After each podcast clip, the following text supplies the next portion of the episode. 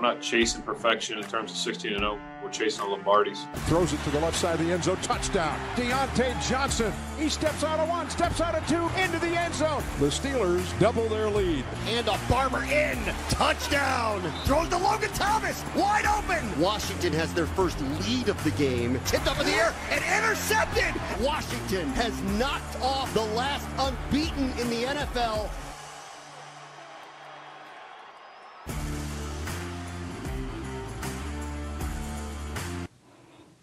Ya no hay invictos en la liga y queda solamente un mes de temporada regular, así que la pelea por boletos a la postemporada se va a poner sumamente intensa, más que la de ver quién firma la peor campaña como head coach, ahí cerradito entre Adam Gates y Mike McCarthy. Pero bueno, ya con dos invitados confirmados a los playoffs como los Chiefs y los Saints, que fueron mis picks del Super Bowl, por cierto, entramos en esta semana 14 y etapa decisiva, que si Santa Claus este 2020 no va a poder salir de casa por pertenecer al sector vulnerable, que por, los que por lo menos nos llegue el regalo de nuestro equipo en los playoffs. Arrancamos esta edición de NFL Live.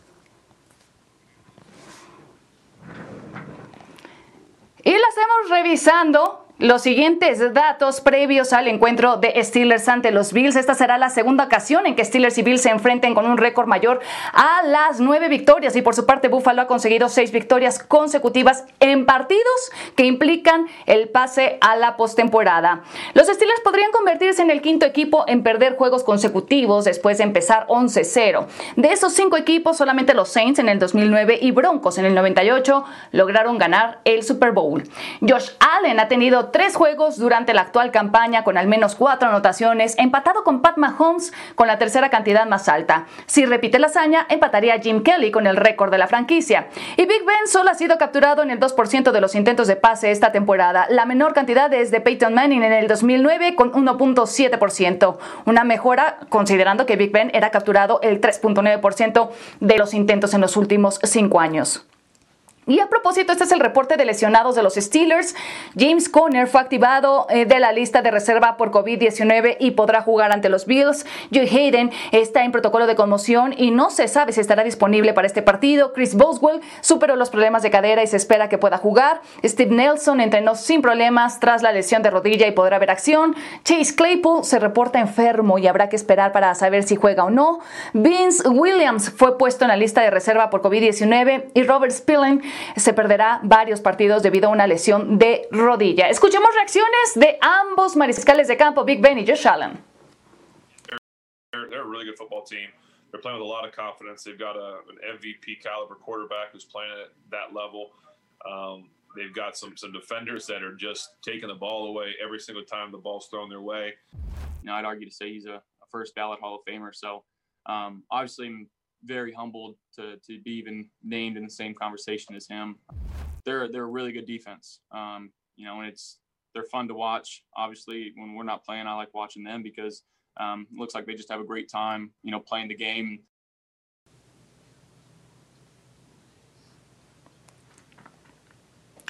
Y después de conocer su primera derrota en la temporada, la pregunta, la gran pregunta es si los Steelers van a hilar el segundo descalabro, porque tienen una dura prueba este domingo por la noche cuando se enfrentan a los Buffalo Bills. Con el gusto de siempre, saludo a mis compañeros John Sutcliffe, Mauricio Pedrosa y Pepe Mondragón. John, ¿tú qué opinas? ¿Qué tan grande es el peligro que presentan los Steelers?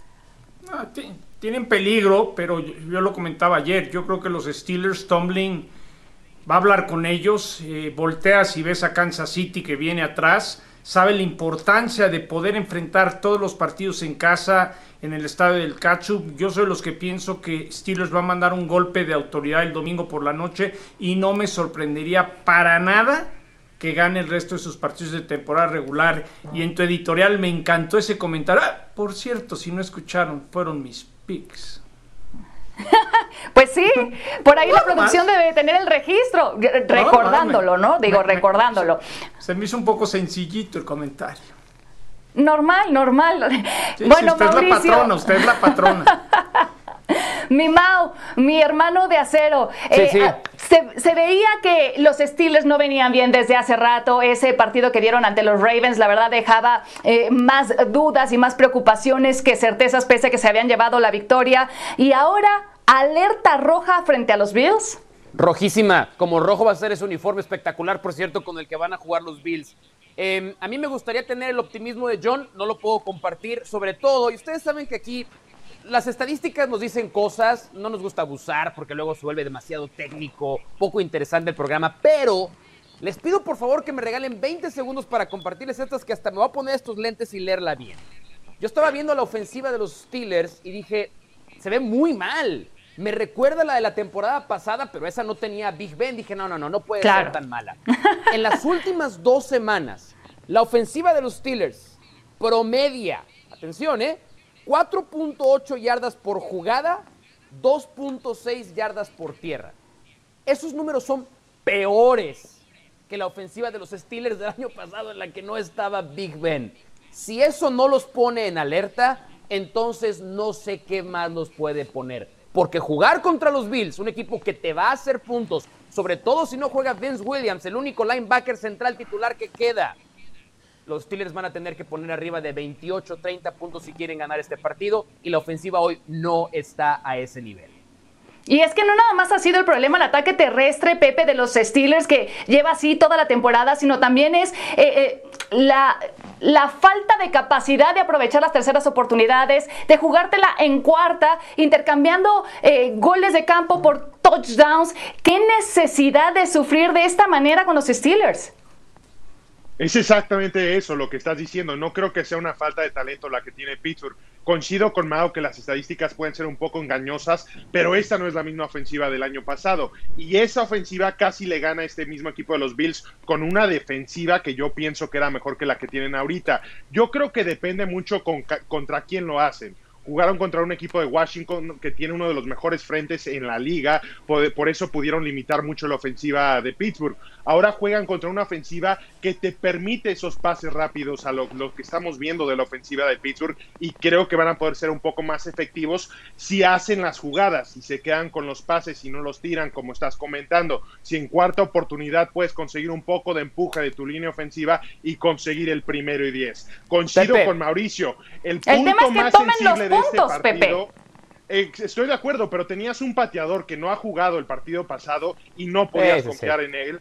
Y ahora tienes a Chris Boswell, que es un veterano. Coincido mucho con Mao que si Vince Williams, eso sí puede ser un problema. Porque no coincido con la parte que Josh Allen no es un prueba que puedas capturar porque extiende la jugada y eso te permite el poder perseguirlo, el poder capturarlo, aunque tiene cualidades físicas fuera de este pero mundo. Pepe, pero no, no teniendo Vince Williams les puede lastimar mucho. Pepe, eso que acabas de decir es verdad. En la parte de la ofensiva me refiero.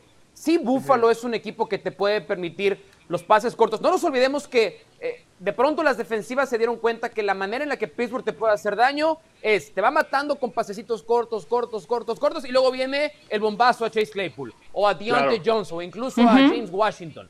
El problema es que en las últimas semanas, estos pasecitos cortos, está bien, avanzas hasta cierto punto, pero en zona roja, Pittsburgh pasó de ser una de las cinco mejores ofensivas de la liga en las últimas cuatro semanas. Es una de las diez peores de toda la NFL. Entonces, puedes jugar todos esos pasitos cortos si quieres, pero si no conviertes en zona roja, estás en problemas. Coincido yo totalmente yo pienso que Yo pienso que hay dos cosas muy importantes. El regreso de James Conner. Tienen que, y llevamos semanas diciendo lo mismo, tienen que lograr establecer el ataque terrestre. Que tampoco es una garantía, John, ¿eh? No, no, pero no, puedes, no puedes tener no puedes tener a Big Ben. lo que sí funcionó. Pero, Pepe, tú mismo lo has dicho, no puedes tener a Big Ben lanzando 50 pases. Y algo bien Completamente de acuerdo, John.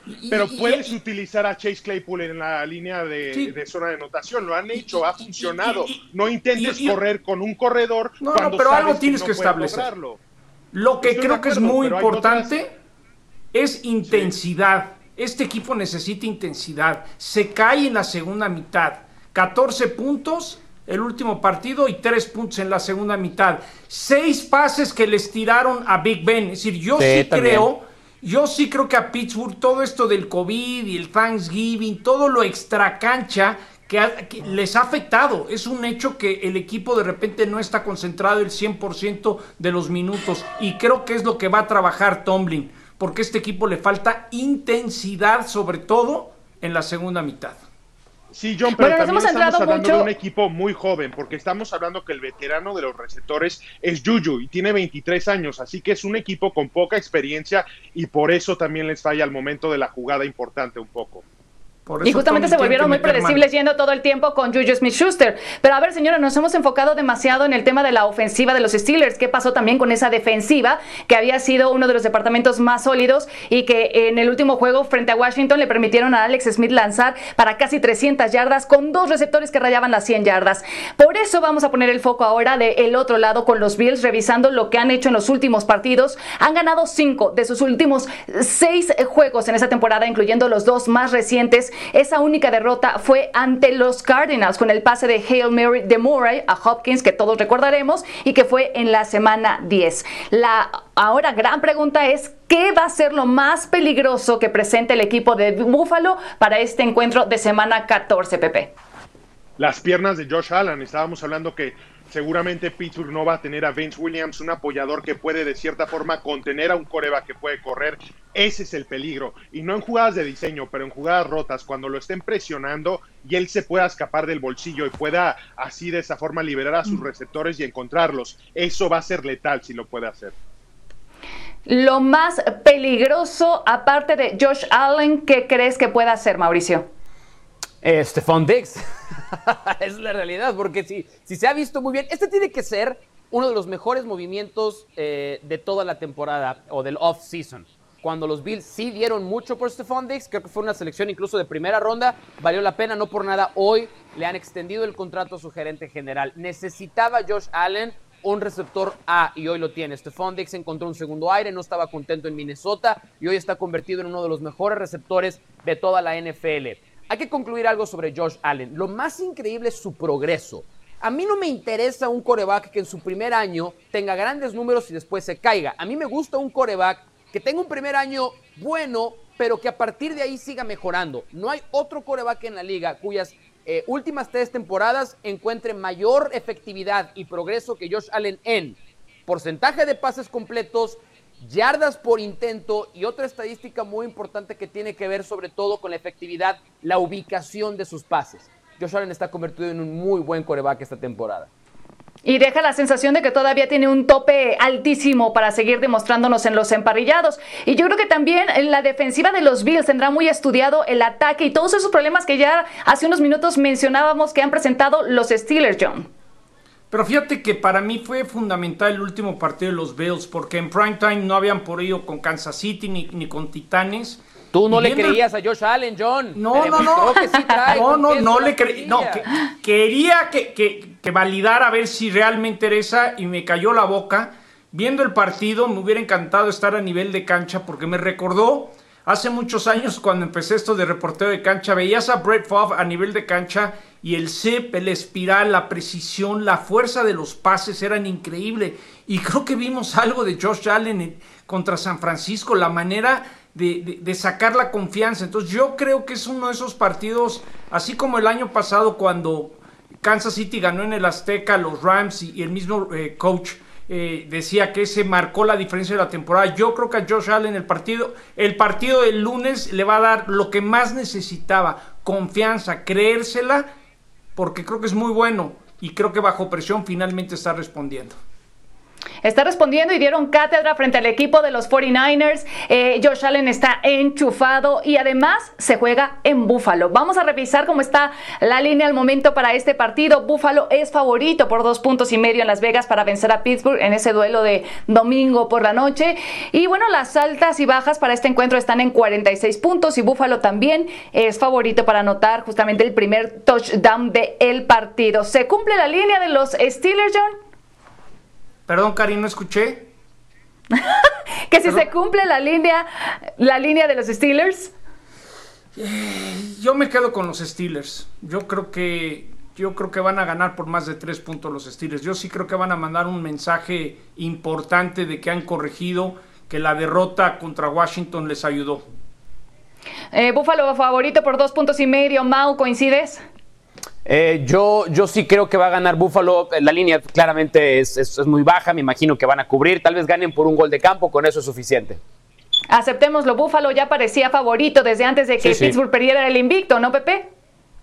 Yo no lo pienso, yo coincido con John, creo que manda un mensaje de autoridad Pittsburgh, me quedo con Pittsburgh Moneyline, sin puntos. bueno, pues muy cerrado. Y luce sumamente atractivo este encuentro de domingo por la noche que ustedes podrán disfrutar a través de la señal de ESPN. Y vamos a hacer pausa en esta edición de NFL Live, pero no se despeguen porque al regreso tenemos que hablar también del Monday Night Football. Duelazo divisional. Mm, Ravens ante mm, los mm. Browns buscando. Te queda mejor a ti, Cari. Boleta postemporada. Eso sonó como burla, ¿eh? Eso sonó como burla, jefa. Estamos de regreso y hablemos de un partidazo el que pinta para este lunes por la noche. Los Ravens jugándose una de sus últimas cartas en duelo divisional enfrentándose a los Cleveland Browns. No luce para nada sencillo y es que estos Browns llevan anotando más de 30 puntos en seis juegos esta temporada. Su defensiva es una de las que más balones roba y sabemos que Lamar Jackson presionado justamente es de los corebacks que más balones regala. A propósito, Lamar Jackson completó 12 de 17 pases ante los Cowboys para 107 yardas con dos touchdowns y una interferencia y además corrió para 94 yardas y una anotación. En el lado contrario, pongamos la lupa sobre Baker Mayfield, el quarterback de los Browns, y es que brilló ante los Titans al lanzar para 334 yardas y 4 pases de touchdown, además de que tuvo un quarterback rating de 87.6, que fue el más alto para un quarterback en la semana 13. La gran pregunta de momento es ¿quién de los dos equipos depende más de una buena y sólida actuación de su mariscal de campo, Mao? Los Ravens. Ya nos han demostrado los Browns que solamente corriendo y administrando eh, el, performance de Baker Mayfield pueden ganar juegos. Su ataque terrestre es el mejor de toda la NFL. Tienen un monstruo de dos cabezas. Pero también nos hemos dado cuenta que la gran diferencia con los Ravens es que si Lamar Jackson no está en un buen nivel, no es nada más que te complique ganar el juego, es que te lo puede perder. ¿Es un mejor pasador Baker Mayfield que Lamar Jackson? Sí. ¿Es más determinante para el resultado final de su equipo Lamar Jackson que Baker Mayfield? También. Y eso creo que se ha notado a lo largo de esta temporada. Y preocupa, creo que también la manera en la que los Browns apalearon a los Titans, un equipo que estuvo en postemporada la campaña pasada, que están de líderes en su propia división, que lucen fuertes en la AFC. Pepe, imagínate entonces lo que le pueden hacer a estos Ravens que andan sufriendo nada más con Lamar Jackson. Vamos a ver, porque creo que el equipo de los Cuervos les tiene la medida. Y en cuanto a quién dependen más, creo que lo dijo muy bien Mao. Para que Cleveland pueda hacer cualquier cosa, tienen que establecer el juego terrestre, ya sea con Karim Hunt o con Nick Chubb. Si no pueden hacer eso, se le complica muchísimo la vida a Baker Mayfield, que sí dependen más de su brazo, pero los cuervos dependen más de Lamar Jackson, de sus piernas, no del brazo. Yo creo que lo que tienen que hacer Baltimore es claramente Lamar Jackson no es un coreback de bolsillo. Regresar a lo que funcionó cuando llegó Lamar Jackson a la, liga, dejar que corra, que salga del bolsillo, que aproveche las jugadas rotas. Si pueden hacer eso, creo que afecta mucho el resultado de los partidos Lamar Jackson y es un mejor equipo Baltimore por eso. Eh, sí, pareciera al menos, John, que el equipo de Cleveland tiene muchas más opciones y que aceptémoslo también desde la salida de OBJ, pareciera que Baker Mayfield se siente más cómodo sin obligación de tener que lanzar siempre al mismo objetivo. yo creo que la clave, Cari, es Stefanski. Llegó, se dio cuenta, eh, pudo darle confianza a Baker Mayfield lo he estado diciendo. El, domingo pasado, 9 de 10 en el play action, 3 pases de touchdown, 171 yardas. Es un complemento a poder establecer el ataque terrestre con Chubb, con, con, Hunt. Si logras establecer el, ataque terrestre, entonces Baker Mayfield te puede ir manejando el partido. Ahora, a mí me, a mí me preocupa Lamar Jackson. Lamar Jackson contra los Cowboys ni Pedrosa aviente esos petardos en una cascarita. de repente, de repente, de, repente Lamar se le, se le bota. Es decir, si es como eh, eh, el corazón de ese equipo. Él tiene que correr, lanzar, tiene que hacer todo para que los Ravens. Si Lamar no anda bien, se muere toda la ofensiva de los cuervos. no es ideal. Quiero decir algo nada más sobre Baker Mayfield. Si todos estamos de acuerdo en que los Browns dependen de su, de su ataque terrestre, pero fíjense cómo fue el juego contra los Titans. Kevin Stefanski fue bien inteligente los Titans que han tenido problemas a la defensiva en una zona, los pases y cambiaron el plan de juego. Quien realmente ganó ese juego, que era el juego tal vez más importante de toda la temporada, ese fue Baker Mayfield. Y ojo, porque entonces, si se vuelve un equipo que corre como lo hacen ahora, el mejor de la liga, y Baker Mayfield sale en un juego como el que tuvo contra Tennessee, estos Browns le pueden dar un dolor de cabeza a cualquiera en la postemporada. estos Browns que además están 9 de 10 en pases de play action. Eso significa que sin ese ataque terrestre, que bien, es la raíz de todo lo Sí, que hacen sí. ofensivamente. Es el complemento. Pero los Es el complemento, sí. Exacto, es fútbol americano De complementario. acuerdo. Y lo vuelvo a decir, Stefanski es el head coach hasta estos momentos de la temporada, ¿eh? Sí, y los Browns que vienen muy motivados y que quieren instalarse de nueva cuenta en los playoffs desde, desde el 2007, que no lo consiguen y ahora con esa caída que tuvieron los Steelers, pues más motivados aún. Las jugadas con imaginación son presentadas por Kia SUVs. La SUV que imaginaste también te imaginó a ti.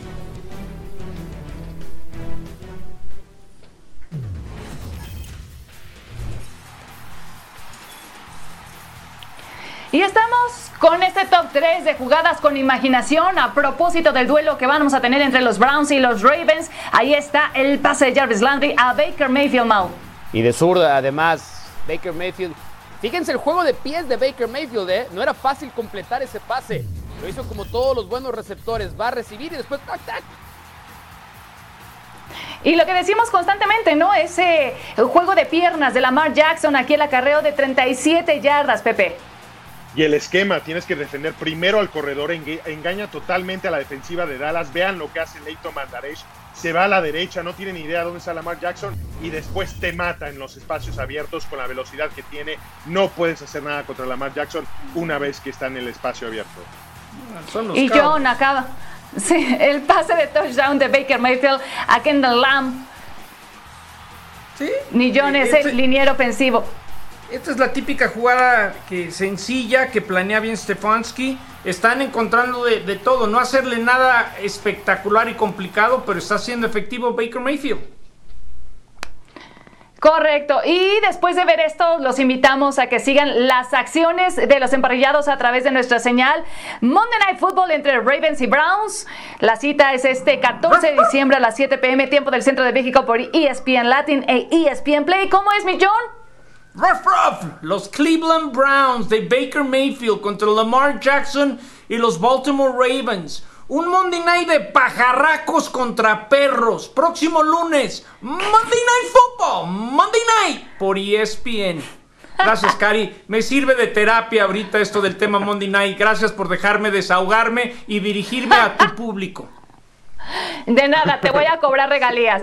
Bueno, señores, pausa y esta noche arranca la semana 14 en los emparrillados con los Patriots envalentonados luego de la blanqueada que le pusieron a los Chargers y ahora estarán visitando a los Rams, rival nada fácil con la defensiva que traen. Aside from the fact that you guys lost the game, do you have any enduring memories from the Super Bowl and the last time you guys played the Patriots? This is definitely a game that gonna give you a little bit more push for a little payback. We get a takeaway right here. It's over. I don't play this game for statistic benefits. I play this game to win. Find a way now. Find way. That's it. That's it. It's old school football. It's gonna be a hard fought game, strong fight game. We got to dig our feet in the ground and get ready for a battle. Let's go.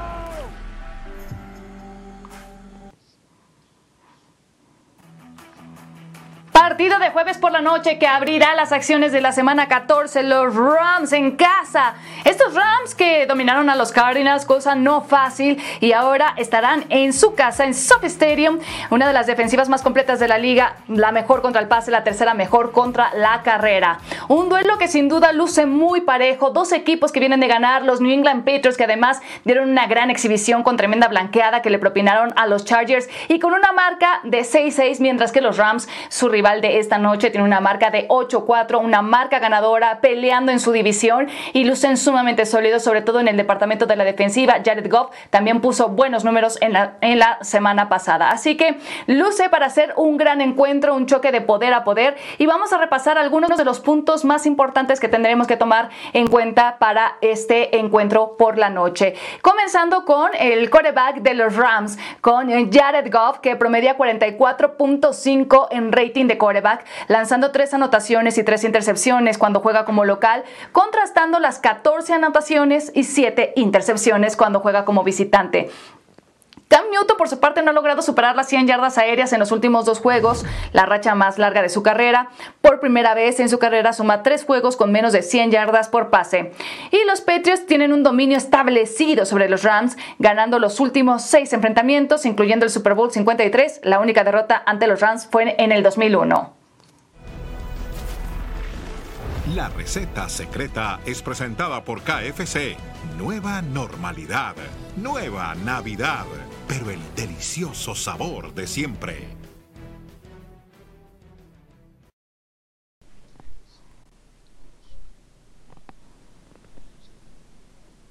Y me gusta la frase célebre de ¿y si no es ahora, cuándo? Los Rams ya han encontrado o tendrán esta noche la receta secreta para poder vencer a los Pats, Pepe. Es que no hay receta, es una receta que cambia mucho. La receta suponemos que es frenar el juego terrestre y atacar a Cam Newton cuando trate de ser un coreback, como lo es cualquier coreback en esta liga, lanzando. El problema es que yo creo que Bill Belichick es el mejor en atacar las debilidades del equipo contrario. Y esta debilidad se llama Jared Goff y los errores que ha cometido. Lo vimos contra San Francisco. Creo que Belichick lo puede obligar a jugar como él quiere. Darle las jugadas por tierra, pero con los esquineros que tiene, que son de lo mejor en esta liga, limitar el juego aéreo, obligar que estos Rams te jueguen al tú por tú, un juego defensivo apretado. Y ahí creo que la mente brillante de Belichick saca la victoria para los Patriotas. Mi Mauri, yo sé que tú piensas que para Sean McVay y compañía esto, este juego representa algo más personal. ¿Por qué? Porque Sean McVay fue exhibido por Bill Belichick en el Super Bowl que jugaron hace un par de años. McVay llegaba como el nuevo genio a la NFL y Belichick le dijo, no, no, no, no, no, genio solamente uno. Fue exhibido, esa es la realidad y después hasta McVay lo, lo, eh, admitió públicamente. Quiero complementar a lo que dijo Pepe algo sobre la receta. Para mí sí hay si hay una receta y se llama proteger a Jared Goff. Voy a decir una obviedad. En la NFL hay que proteger al mariscal de campo, esa es la obviedad. Pero en ningún equipo es tan real como en los Rams. No hay coreback que sea tan cambiante, tan bipolar, dependiendo de la protección que le da su línea ofensiva. Por eso, para mí, esa es la receta secreta. Si los Rams le dan tiempo a Jared Goff, los Rams van a ganar el partido. Y al mismo tiempo tendrían que plantearse el obligar a Cam Newton a no poder correr el balón, sino a ir por aire, ¿no, John? Pues eso es lo que van a tratar, porque Cam Newton lleva tres pases de touchdown, pero 11 como corredor. Yo creo que el, factor, hay un par de puntos importantes, ¿no? No creo que va a ser tan defensivo como el Super Bowl que fue 13 a 3. Jerry Goff para mí es como una caja de chocolates, nunca sabes qué te va a tocar. El último partido, un juegazo. Ah, exacto, bien, sí se ve que entiendes y hablas inglés, Mau. Eh, de alguna manera, Jared Goff es el gran acertijo, es el que nunca sabes cómo va a salir. Sí le tengo fe a los Patriotas que vas, yo creo que va a ser un partido muy físico, se van a pegar con todo. Eh, no, England ya no tiene margen de error, ha ganado cuatro de sus últimos cinco, pero al mismo tiempo creo que los Rams eh, empiezan a tomar control de su división y, veremos. Hay, hay alguien que también puede ser el que marca diferencia, que no jugó ese Super Bowl, Cooper Cup. Yo creo que él puede ser alguien que, marque esa, esa, parte diferente. Y, y por cierto, Mau, como reportero en Los Ángeles, tengo entendido que si eres pudiente como tú, sí está entrando poquita gente a palcos de Sofi. A ver, mi eh, Mau. Familiares. mi Mau. Familiares y amigos familiares y amigos dependiendo del, equipo local. Yo tengo entendido que gente, gente, pudiente de San Luis Potosí puede entrar. ¿eh? Quédense en casa. Ah, ok, ok. Bueno, llevas tu cubrebocas. Quiero que conozcas el estadio, Mau. Ok. Quédense en casa.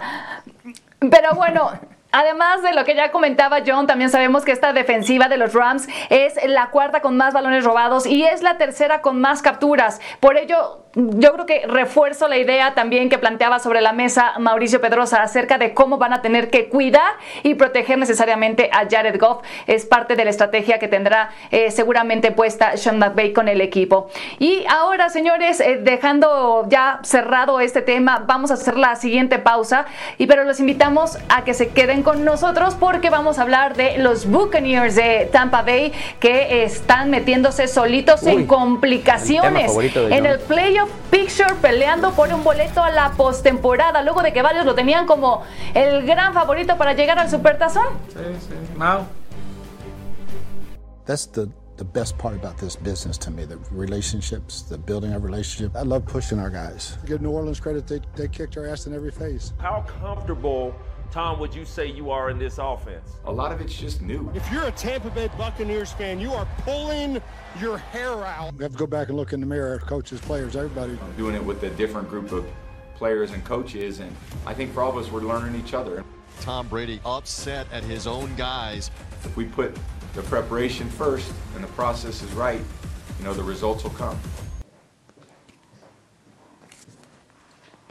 A ver, vamos a repasar el quarterback rating de Tom Brady en sus derrotas este año. Resulta que en la semana 1 en Nueva Orleans fue de 38.4. Para la semana 5 contra los Bears terminó con 49.8. En la semana 9 ahí fue donde registró el más bajo de su carrera con 5.3. En la semana 11 tuvo 55.5 ante los Rams y en la semana 12 terminó con 59.2 ante Chiefs. Y es que los Buccaneers están buscando un boleta postemporada. Esta es su situación. Actualmente tienen la sexta mejor marca en la NFC con 7-5. Sus últimos cuatro juegos son Vikings, Falcons, Lions y cierran en casa contra los Falcons. Según el Football Power Index de ESPN, estas Uy. son sus probabilidades. 92% de entrar a postemporada, 29% de ganar sus últimos cuatro juegos y el 0.4% de perder el resto de sus partidos. Aunque el porcentaje de que se queden fuera de la postemporada es bajo, la realidad es que existe. Y así con lo inconsistentes que se han visto a lo largo de la campaña, pues la pregunta es, eh, ¿los Bucks podrían quedarse sin playoffs si no alcanzaron a ajustar a tiempo, Mau? No, no lo creo, pero este juego sí nos va a decir mucho. Creo que ya llegamos a la etapa de la temporada en que todo esto de vamos a conocernos entre Arians, o mejor dicho, entre Tom Brady y el resto de los Bucks, ya es momento de que madure.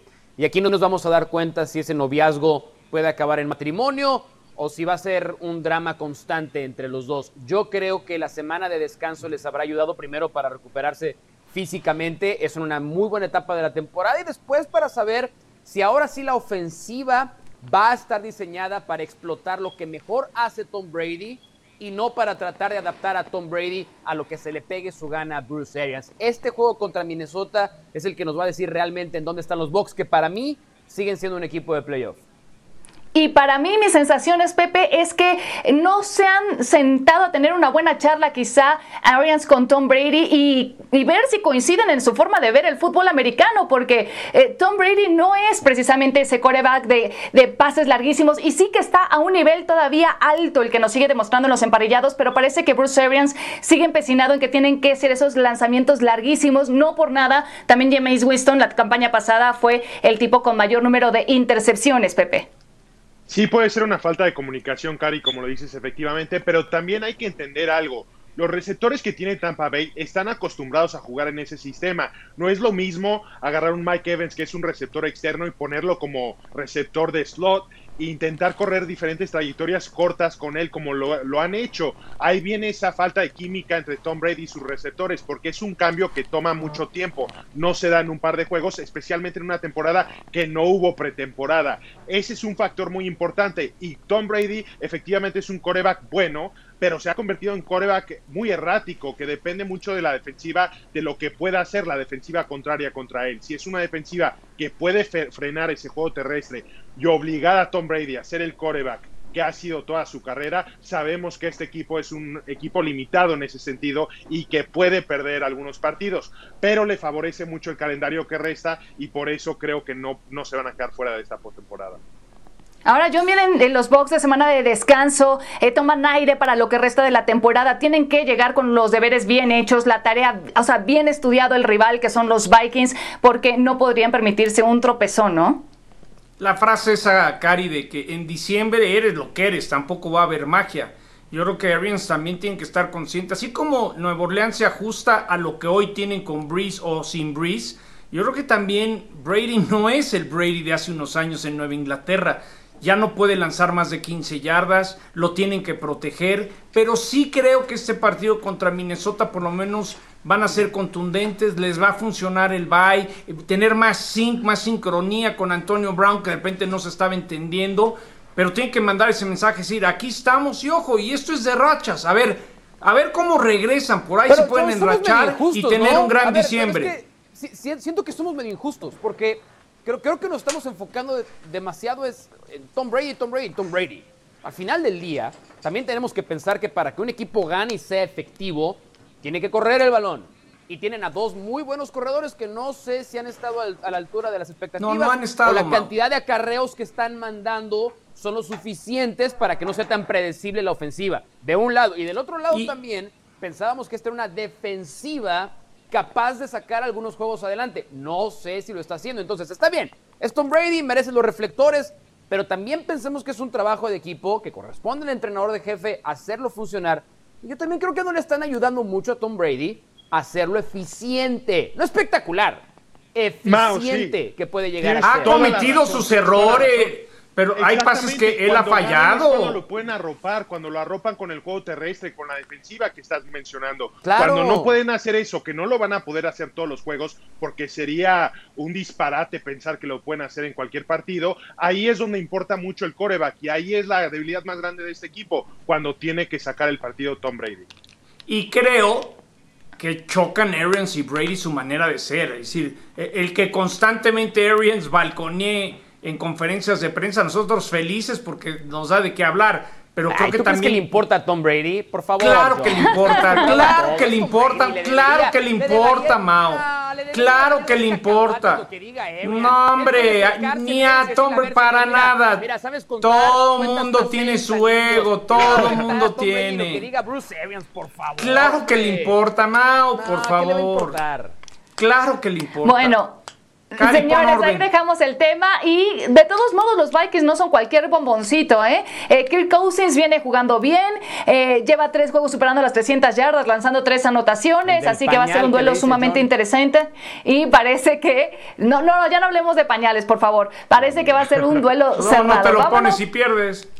a la siguiente pausa en NFL Live y después volvemos quizá a lo mejor con una nueva, nueva apuesta entre no Mauricio Pedrosa y John Sutcliffe. Aquí vamos a, a tejerla Mau, el mientras público tanto. de Cari se va a enojar.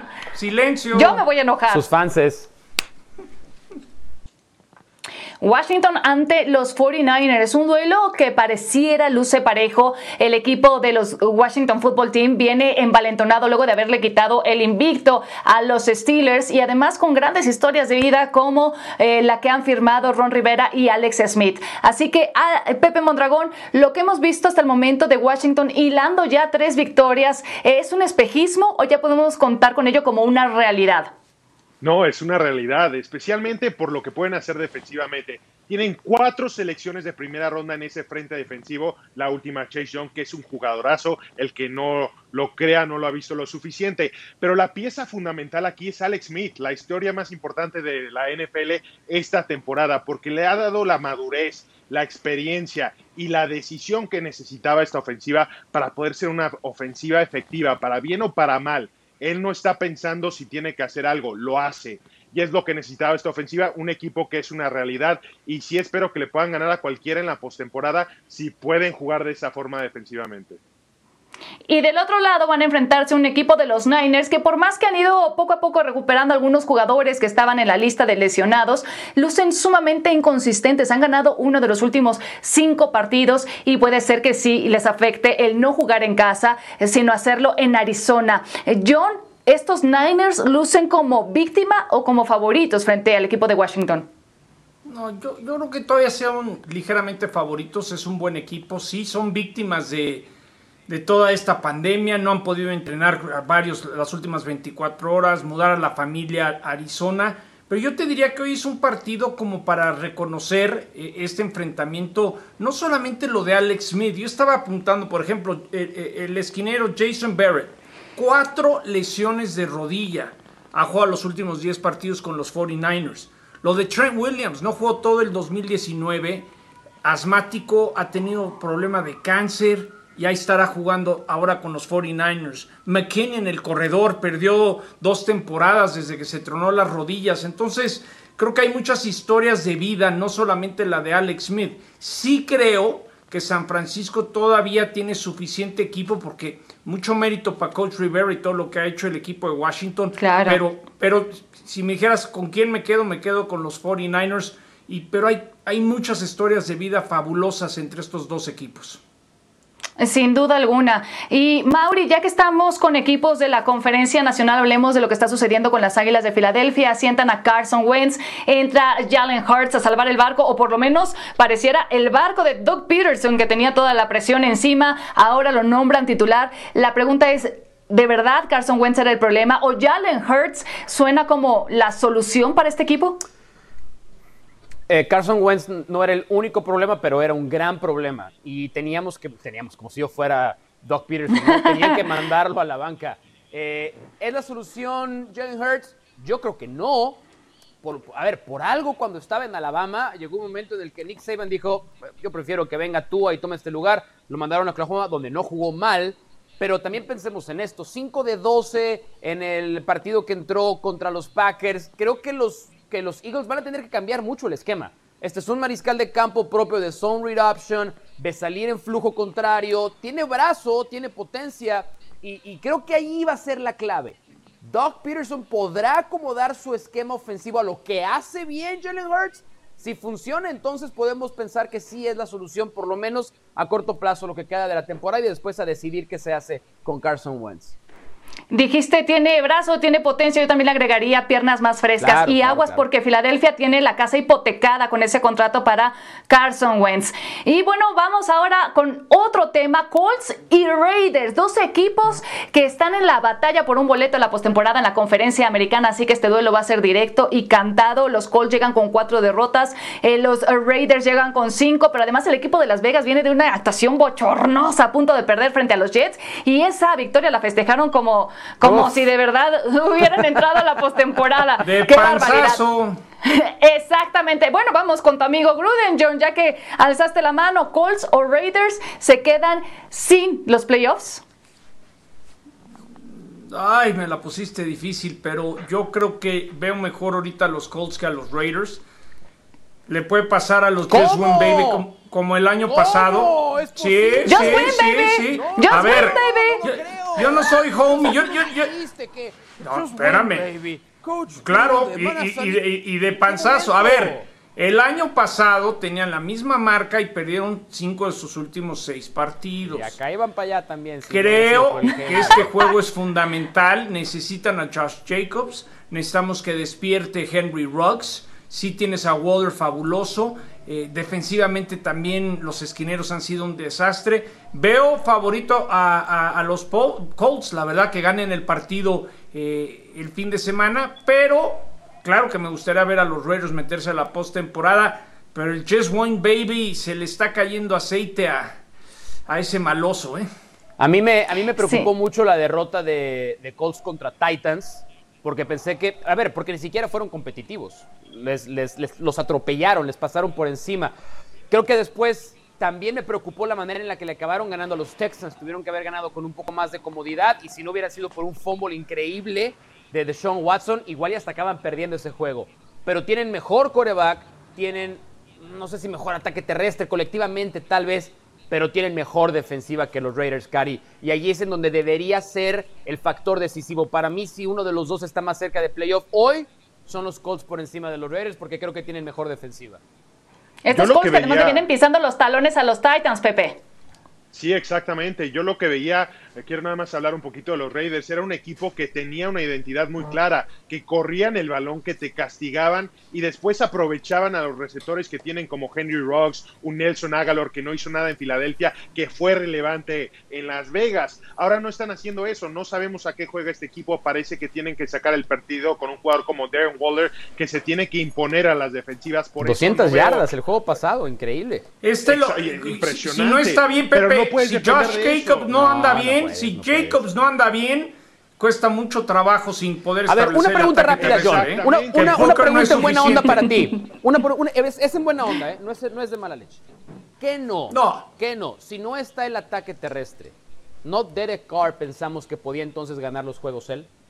No, pero tiene, a ver, te la, te la contesto así. La manera y el plan de juego que tiene Coach Gruden desde las épocas de los Bucks es establecer el ataque terrestre y una vez que establece el ataque terrestre y tienes te- tercer y tres, tercer y cuarto, involucras. Yo creo Por que eso, Derek pero si Carr- las defensivas Ah, no, pero a ver, Derek Carr está teniendo una muy buena temporada. hasta hace eh, los últimos dos partidos. O sea, Carr, ¿tú ¿qué lo vas a crees que la respuesta pero, no? pero, pero, pero, Pero- para que la ofensiva, ojo, ojo, sí, sí te la contesté. No, la Necesitan, evitaste, la evitaste. no, no, no, correcto. el- la manera que le gusta jugar a Gruden es específicamente Sí, John, estableciendo ver, el ataque terrestre. Déjame intentarlo a mí, Mauricio. Sí, por Cuando favor, no gracias, funciona gracias. la manera que quiere jugar Gruden, ¿Derek Carr te puede sacar el partido, sí o no? No. Ah, ok, eso es todo. Ah, Va- no, vaya. no ha tenido muchos Gracias, problemas. Pepe. Lo dijiste Es todo, un lo hecho. Es un hecho. El error fue mi Bueno. Ah, ya, ya. Bueno, ya Lo que se- pa- ya se lo quebró pasa es que Johnny, ustedes tres están haciendo bullying porque yo, perdieron sus. Steelers y andan y se pusieron en contra. Está bien, brother. Seguro. Yo prefiero No ir a ver a mi equipo a Las Vegas que a Pittsburgh. No, pero está bien. La verdad Cuando oye, John, invítame a Las. Vegas. No, Cari, ¿te acuerdas Supéralo. ese día? ¿Te acuerdas ese día? Volvemos de la pausa comercial, pero vamos a seguir con los anuncios más adelante porque John tiene una invitación que hacernos, ¿verdad, John?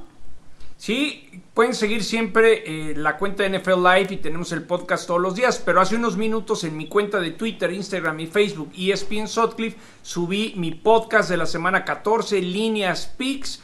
¿Quieres jugarte algo? Te doy algunos tips, al igual acabas yéndole al revés, pero por lo menos me puedes escuchar. No, hombre. Y no me lo feliz. John porque nadie le lleva la contra. Como ahora que nos vamos a meter en los pronósticos del juego de esta noche. ¿Con quién te quedas, mi Mau? Con quien vaya John. O sea, después de esa invitación Ah, bueno. a esos pick. A ver, John, dime, ¿cómo le apuesto a este juego de jueves por la noche? Dime tú. Ahí te va, niño. Las altas y bajas están en 44. Se me hacen muy pocos. El estándar de promedio de la liga son arriba de 50 puntos. Voy Me, gustan las altas. 45 Altas. altas. y Rams nada más. ¿Cubre o no cubre? Está muy difícil saberlo. Yo creo que sí lo puede cubrir, pero está tan parejo que yo te la contesto así. Juega altas y shh, no le muevas. Ok, voy con eso. Ese es mi pronóstico, Cari. Lo aprendí del podcast de John. Ah, Pepe, ¿tú con quién vas? Creo que la forma de presionar a Jared Goff no es presionarlo, es cubriendo los receptores. Me quedo con los Patriotas en Los Ángeles. Bueno, ya nos vamos. Muchas gracias.